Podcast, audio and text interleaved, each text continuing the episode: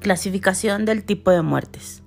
La muerte es un suceso inevitable y como una moneda tiene los dos puntos de vista o las dos caras. El primero es el impacto social que puede tener sobre un grupo de personas, generalmente estos son los familiares, y el segundo es el aspecto técnico de la misma, es decir, la investigación de las posibles causas del deceso y todo lo que esto conlleva. Es aquí donde entra a jugar un papel clave el aspecto importante de la medicina forense, la investigación criminalística, entre otras. Pero para determinar exactamente un camino a seguir, el primer aspecto clave es clasificar el tipo de muerte que ha sufrido la persona. Hoy vamos a hablar un poco más sobre este tema. Clasificaciones principales. Los tipos de muerte suelen clasificarse de forma genérica en tres grandes subgrupos.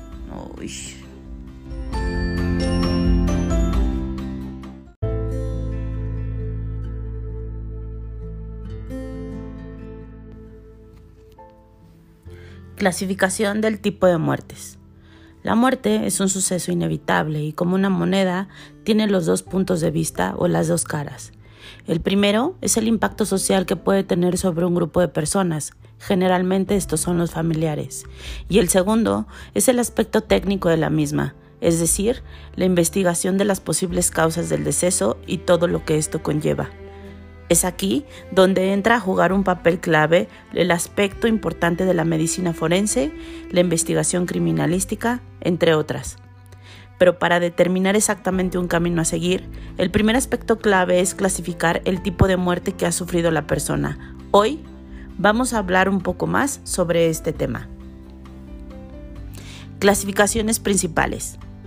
Los tipos de muerte suelen clasificarse de forma genérica en tres grandes subgrupos.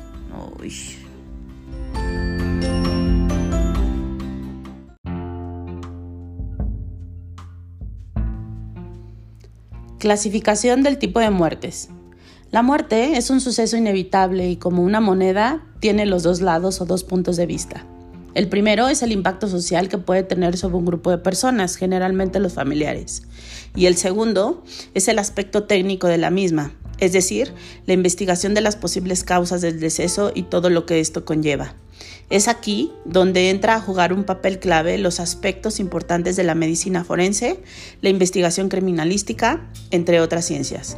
Pero para poder determinar exactamente un camino a seguir, el primer aspecto clave es clasificar el tipo de muerte que ha sufrido la persona. Hoy vamos a hablar un poco más sobre este tema. Clasificaciones principales.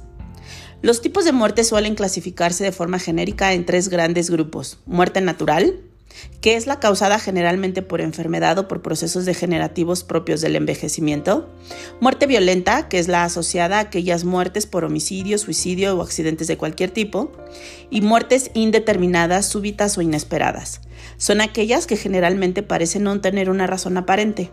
Existen, por supuesto, una profundización en el tema y una clasificación más amplia y precisa para los tipos de muerte, que aunque está ligada a los tres grupos primarios, esta puede dar más información sobre los hechos y tal vez sea de ayuda en un proceso de, de investigación.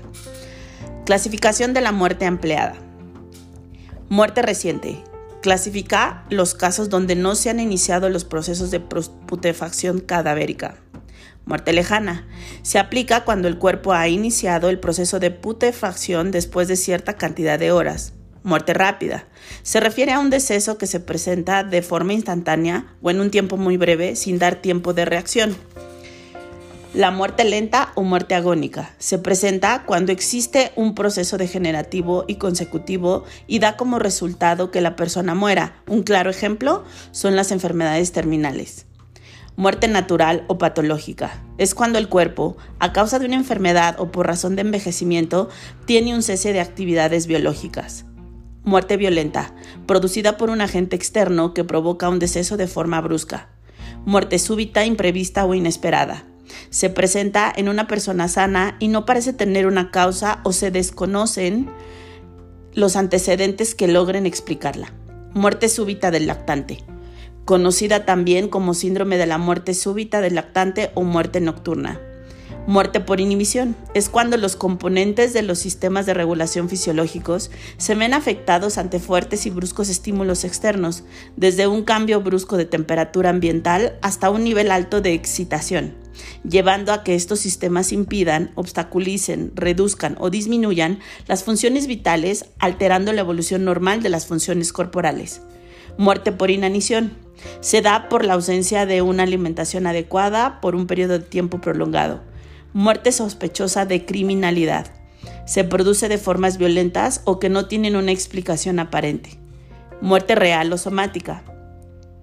Es cuando un cuerpo presenta todos los signos característicos de muerte, tales como fallo sistémico, manchas cadavéricas o lividez, entre otros.